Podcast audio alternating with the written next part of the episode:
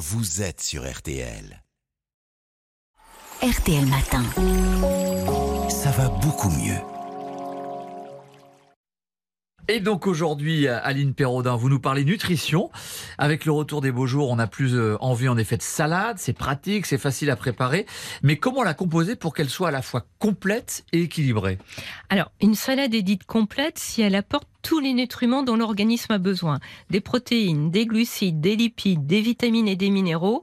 Et pour une personne, elle doit faire environ 400 grammes. Alors la base d'une salade composée, ce sont les légumes, crus ou cuits.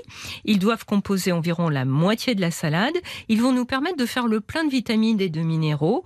Et l'idéal, bien sûr, c'est de choisir des produits de saison. On peut aussi ajouter un fruit, comme un kiwi, un agrume, des framboises ou des myrtilles, si on n'en prend pas au dessert. Sucré salé un peu, ouais. Bah ouais.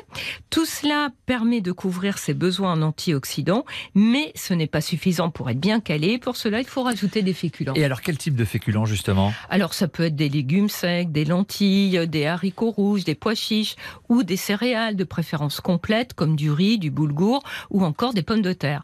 Ils doivent composer environ un quart de la salade. C'est une quantité indicative, hein, à moduler en fonction de son appétit et de son activité physique. Si on a tendance à manger beaucoup de pain, on diminuera la quantité.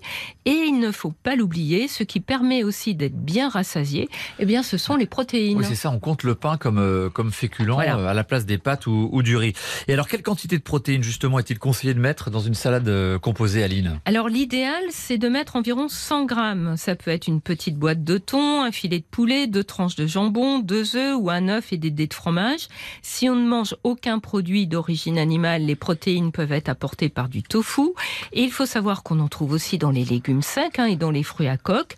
Rajouter des amandes ou des noix dans sa salade, ça va en plus donner du croquant. Hein. Et alors le piège, c'est évidemment d'avoir la main un peu lourde sur la vinaigrette. Euh, pour l'assaisonnement, il y a des pièges à éviter? Alors oui, alors déjà on évite les sauces industrielles souvent trop salées. Hein. elles peuvent même aussi contenir du sucre.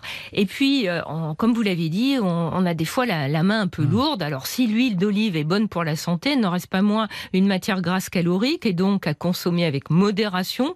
Une cuillère à soupe par personne suffit. On peut aussi varier, prendre de l'huile de colza ou de noix riche en oméga 3. Et si on n'a pas mis de fromage dans sa salade, on peut préparer une sauce à base de yaourt brassé avec un peu de moutarde et de ciboulette. Tiens, en parlant de ciboulette, dernière chose, on n'hésite pas à ajouter des herbes aromatiques fraîches, persil, coriandre ou ciboulette. Eh bien, ça renforce l'action antioxydante des crudités et ça permet aussi de moins saler. Et ça donne envie, en tout cas, tout ce que vous nous dites. Et si on a encore un petit creux, euh, Aline, on prend quoi pour rester dans les clous en, complétant sa salade alors? Ben, On peut prendre un yaourt si on n'a pas mis de fromage dans sa salade, une compote sans sucre ajouté, c'est mieux, ou un fruit entier. Voilà, parfait, un repas tout à fait sérieux mais délicieux. Merci beaucoup Aline Perraudin, ça va beaucoup mieux. Je vous dis à lundi. À lundi. Retrouvez tous nos podcasts sur l'appli RTL.